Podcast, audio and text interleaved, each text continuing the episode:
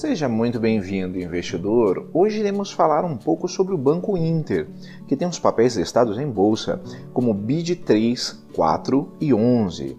Mas antes, se você não é inscrito no canal do Investidor BR no YouTube, não deixe de se inscrever no canal e ativar as notificações. Assim você vai receber as nossas novidades. Lembrando que todos os dias são postados diversos novos vídeos aqui no canal sobre o que há de mais importante no mercado financeiro. Acompanhe também o nosso podcast Investidor BR nas principais plataformas de podcast. Voltando à notícia, conforme o portal e-investidor do Estadão, ações do Banco Inter, o risco que o investidor não olha. Assim como no Nubank, número de clientes não garante rentabilidade, segundo o artigo. Sempre falo que é possível investir em qualquer coisa, desde que duas perguntas estejam muito bem respondidas. Por que invisto e qual percentual da minha carteira posso alocar neste determinado ativo? Com estas duas respostas muito bem fundamentadas, é possível ter por exemplo, o Bitcoin, a Oi, o IBR a, ou, ou, qualquer outra é, ação em sua carteira, qualquer outro investimento em sua carteira.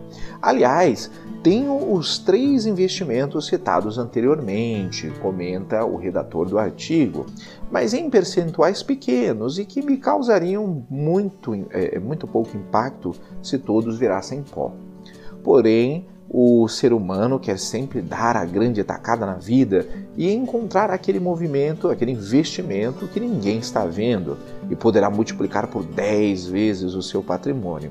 É algo que vai além da ganância, está intimamente a, a sensação de ser mais esperto do que os outros, algo parecido com a lei de Gerson.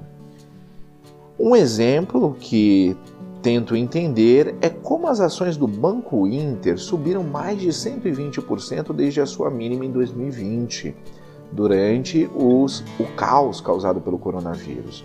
Seria o mesmo motivo que fez com que as ações da Magazine Luiza tivessem um forte alta após o balanço apontar um prejuízo? Não. A Magazine Luiza é uma empresa à parte. Existe a Magalu e existem as outras empresas ligadas à B3.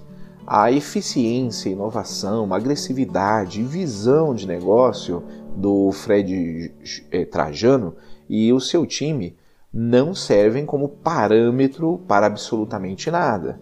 É o mesmo que colocar no ringue o Anderson Silva com o Chapolin Colorado. Então, o que explica a forte alta? Talvez os resultados dos últimos trimestres, se observarmos, no primeiro trimestre de 2020, o Banco Inter apresentou prejuízo. No segundo trimestre, por outro lado, o lucro foi de pouco mais de 2 milhões de reais, ou seja, uma queda de mais de 90% se comparado ao mesmo período do ano passado. Se olharmos os múltiplos simples do mercado, é, que é o PL, né, o preço sobre o lucro, encontraremos o número de 575. Isso significa que, baseado no lucro de hoje da empresa, o investidor levará 575 anos para reaver o seu investimento. Claro que nenhum dado pode ser olhado isoladamente, a não ser por, determinar, é, por uma determinante assim para tomar a sua decisão. Porém, de maneira concreta, não existe nenhum fator que explique a grande valorização das ações nos últimos meses, nem sequer a subida no número de clientes, quase 7 milhões, que o consolidou como o segundo maior banco digital do país em número de contas abertas. Aliás, a, a, atrás apenas da Nubank. Claro que quando investimos em uma ação, observamos o potencial que ela tem nos próximos anos e não apenas o cenário atual. Isso quer dizer que o Banco Inter é uma promessa que pode ser concretizada ou não. Porém, hoje não existem elementos sólidos que sustentem que a operação será extremamente rentável no médio ou no longo prazo. O número de clientes, com certeza, é um dos maiores ativos que uma empresa pode ter pois através do público é possível obter diversas fontes de receita. No entanto, somente este fator não garante o sucesso.